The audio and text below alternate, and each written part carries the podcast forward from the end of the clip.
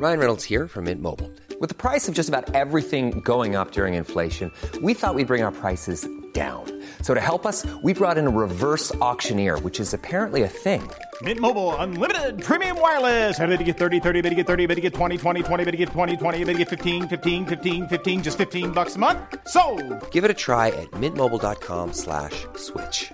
$45 upfront for three months plus taxes and fees. Promo for new customers for limited time. Unlimited more than 40 gigabytes per month. Slows. Full terms at mintmobile.com.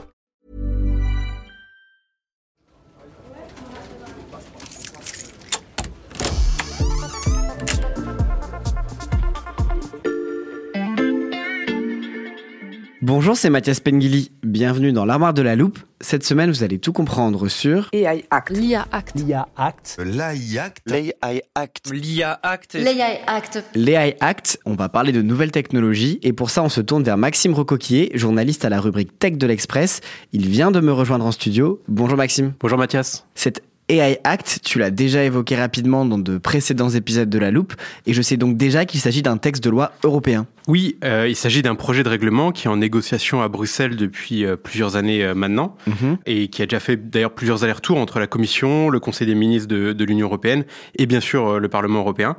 Comme son nom l'indique, cet AI Act doit réglementer le marché de l'intelligence artificielle en Europe. AI, c'est l'acronyme anglais pour Artificial Intelligence. Et qu'est-ce qu'il contient ce projet de règlement? La philosophie du texte, c'est, je cite, protéger le citoyen européen des dérives possibles de l'intelligence artificielle. Alors, il a été présenté donc pour la première fois par la Commission européenne en avril 2021, donc ça fait déjà presque trois ans. Et au départ, il contenait euh, tout un tas de dispositions pour encadrer le développement de certaines IA qui pourraient être dangereuses euh, dans le domaine de la santé, de la défense. Seront par exemple interdits toutes les IA biométriques, les IA de notation sociale comme euh, ce qui existe en Chine, les IA qui faciliteraient la surveillance de masse ou qui à influencer le comportement des utilisateurs. Mais Maxime, on le sait, depuis 2021, le contexte a changé, euh, les IA se sont multipliées. Est-ce que ça, ça a eu une influence sur le texte? Oui, ça a eu une influence. Ce qui a changé depuis avril 2021, c'est le boom euh, de l'IA générative. Donc, euh, c'est toutes euh, ces IA qui créent des images ou des textes à partir de prompts. Alors maintenant, tout le monde connaît ChatGPT et euh, ça, les législateurs, en fait, ils l'avaient pas vu venir parce que ChatGPT sort en novembre 2022, alors que, comme on l'a dit, le, le texte date d'il y a euh, plus de trois ans déjà. Donc, pour répondre plus précisément à ta question, oui, il y a des choses qui ont été glissées en plus, des dispositions plus controversées euh, qui sont venues compliquer euh, la négociation de ce texte, Euh, notamment des règles en fait qui touchent au modèle de fondation de ces IA génératives. En fait, les entreprises donc qui fabriquent ces IA comme OpenAI ou en Europe un Mistral vont devoir révéler une partie de leurs sources servant à l'apprentissage de leur modèle, ce qui est, pour le résumer, un peu leur recette secrète. Et est-ce que tous les pays européens sont d'accord avec ce projet de règlement? Non, ils ne sont pas tous d'accord. Au départ, le texte était quand même plutôt consensuel, donc protéger les utilisateurs européens, c'est quelque chose qui préoccupe euh, tout le monde à Bruxelles. Ça se trouve dans la lignée d'autres euh, législations euh, sur le numérique, alors sur les grandes plateformes, ce qu'on appelle le, le DSA ou le DMA, ou encore euh, MICA dans la crypto. Mais depuis le boom de l'IA générative et l'inclusion donc de, de nouvelles mesures pour les modèles de fondation, eh bien, il y a des pépites qui ont émergé, notamment bah, Mistral en France, euh, je, je viens de le citer, ou encore euh, Aleph Alpha euh, en, en Allemagne. Aujourd'hui, on commence à prendre conscience en fait du potentiel économique et social que représentent euh, ces pépites européennes, et donc certains leaders politiques doutent et se demandent si le texte ne serait pas finalement trop restrictif. Emmanuel Macron euh, est, est le premier à le dire.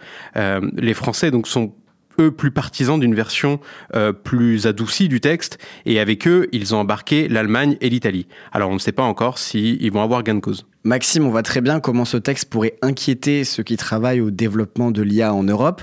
Est-ce que la création d'un cadre légal comme celui-là, c'est forcément un obstacle pour l'émergence de champions européens? Si le texte est trop contraignant, oui, ça peut être un obstacle. Mais s'il est suffisamment équilibré, en revanche, ça peut être plutôt un vrai atout. Euh, je vais te donner un exemple. Euh, un entrepreneur qui développe une IA aux États-Unis où euh, il n'y aurait pas vraiment de cadre légal, donc il va tâtonner, il va construire son modèle, il va peut-être s'étendre. Mais si à terme on découvre qu'il a causé un préjudice, il pourra attaqué en justice. Et s'il n'a pas gain de cause, ben, il peut tout perdre. En Europe, le fait d'avoir un cadre défini, ça permet de poser des règles directement et de dire aux entrepreneurs, donc ça, vous avez le droit de le faire, ça, vous n'avez pas le droit. Donc en fait, ça élimine des zones grises et donc quelque part, ça protège aussi les développeurs qui vont prendre des risques. Donc avoir un cadre légal euh, clair et protecteur, ben, ça peut être source d'attractivité. En tout cas, c'est le pari que fait l'Europe. Pour le moment, ce règlement AI Act est encore à l'état de projet. Quand est-ce qu'il va être adopté? Alors, euh, il y a eu un compromis qui a été voté début décembre, donc normalement le texte ne doit plus bouger dans les grandes lignes. Mhm. Il y a des discussions techniques euh, qui ont lieu et euh, sur lesquelles les États vont donner leur vote très prochainement. La mise en application, elle, arrivera dans plusieurs mois. Donc pour le moment, la France se trouve toujours dans l'incertitude concernant donc la législation de l'IA générative. La France ne sait toujours pas si euh, ou l'Italie vont la suivre ou au contraire vont euh, voter le compromis tel qu'il était euh, initialement euh, proposé. À mon avis, il faudra plutôt regarder du côté d'Emmanuel Macron ou de Bruno Le Maire s'ils se félicitent ou pas du vote du texte. Je pense que ce sera un indice pour savoir s'ils ont obtenu gain de cause. On va donc surveiller quelle version du texte sera adoptée. Merci Maxime. Avec toi, on reparlera bientôt des impacts de ce texte sur l'écosystème IA en Europe et en France. Avec plaisir. Voilà, je peux refermer l'armoire. Maintenant, vous êtes capable d'expliquer ce qu'est l'AI Act. Et si vous souhaitez en savoir plus, on vous a préparé une liste d'épisodes de La Loupe et d'articles de l'Express qui traitent du sujet. Les liens sont à retrouver dans la description de ce podcast. Bon week-end, profitez-en pour rattraper les épisodes que vous auriez manqués. Je vous dis à lundi pour passer un nouveau sujet à La Loupe.